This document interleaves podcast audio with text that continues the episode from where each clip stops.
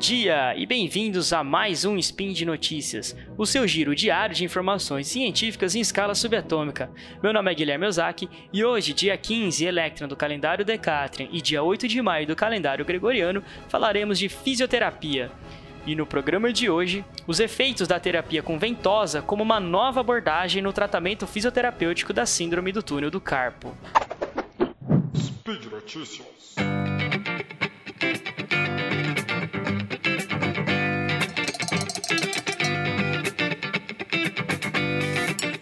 Você já deve ter visto as pessoas fazendo tratamento com ventosa, aqueles pequenos copos que ficam acoplados fazendo a sucção da pele do indivíduo. A ventosa ela pode ser usada com um copo, bambu ou outro material que forma uma sucção localizada na pele. A sucção pode ser gerada por meio de uma bomba ou pelo calor. No método do calor, é gerado um aquecimento do ar dentro do copo, então, quando esse ar esfria, gera uma pressão negativa que ancora a ventosa pela sucção na pele do indivíduo. Enquanto o aquecimento é o método tradicional para promover a sucção, outros métodos, como a sucção mecânica, podem ser usados para gerar o efeito vácuo. O uso da ventosa pode promover um estresse de tensão nos tecidos subcutâneos que resulta em um tensionamento dos tecidos mais profundos em direção à ventosa. Esse efeito biomecânico pode resultar em um alongamento e relaxamento da face muscular e tecido cicatricial, diminuindo a rigidez e resistência à atração desses tecidos. Além disso, a ventosa pode reduzir a dor e melhorar o fluxo sanguíneo, bem como a oxigenação dos tecidos. A síndrome do túnel do carpo é causada pela compressão do nervo mediano no túnel do carpo. Os nervos são as estruturas do sistema nervoso que funcionam como um fio de eletricidade. Por eles são transmitidos os impulsos elétricos responsáveis tanto por levar informação do cérebro para os órgãos, quanto dos órgãos para o cérebro. O nervo mediano passa pelo punho numa estrutura chamada túnel do carpo.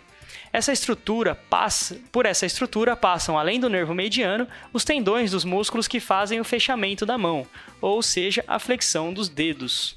A síndrome do túnel do carpo é a neuropatia de origem compressiva mais frequente, incidindo em cerca de 5% da população adulta.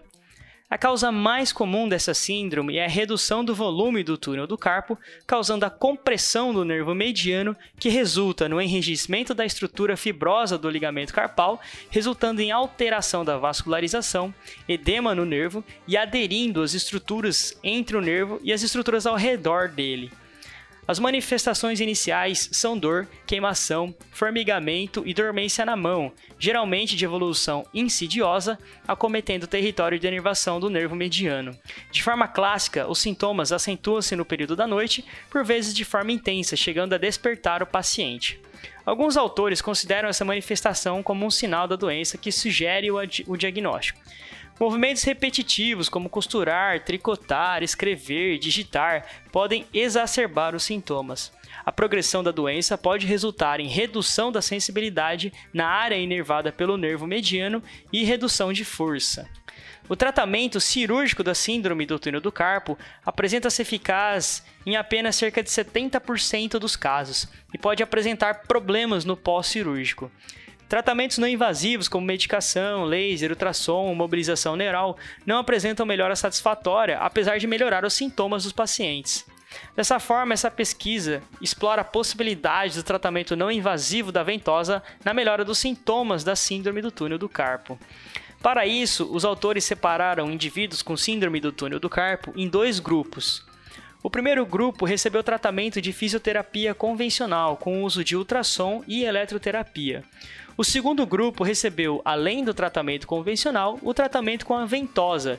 Nesse estudo foi utilizada uma ventosa com sucção manual sobre a, o compartimento anterior do túnel do carpo. Foram realizadas 10 sessões de tratamentos em dias alternados.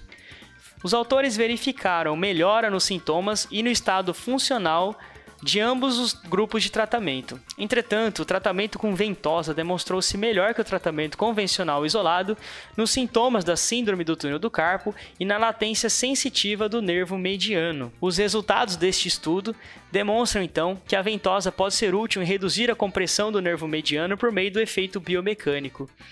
A redução da compressão do nervo mediano pode aumentar o fluxo sanguíneo, a oferta de oxigênio na área, a circulação intraneural, o fluxo citoplasmático no axônio, entre outros efeitos. Esses efeitos podem levar ao reequilíbrio dinâmico entre as estruturas neurais e os tecidos ao seu redor, melhorando a função do nervo, reduzindo assim a, reduzindo assim a severidade dos sintomas neurológicos. Desta forma, os resultados demonstraram que a adição da terapia com ventosa no tratamento fisioterapêutico pode reduzir a severidade dos sintomas e melhorar o distúrbio sensorial distal do nervo mediano na síndrome do túnel do carpo. Desta forma, os autores sugerem que a terapia com ventosa pode ser utilizado como um complemento do tratamento fisioterapêutico na síndrome do túnel do carpo. E por hoje é só. Lembro que todos os links comentados estão no post e deixe lá também seu comentário, elogio e crítica.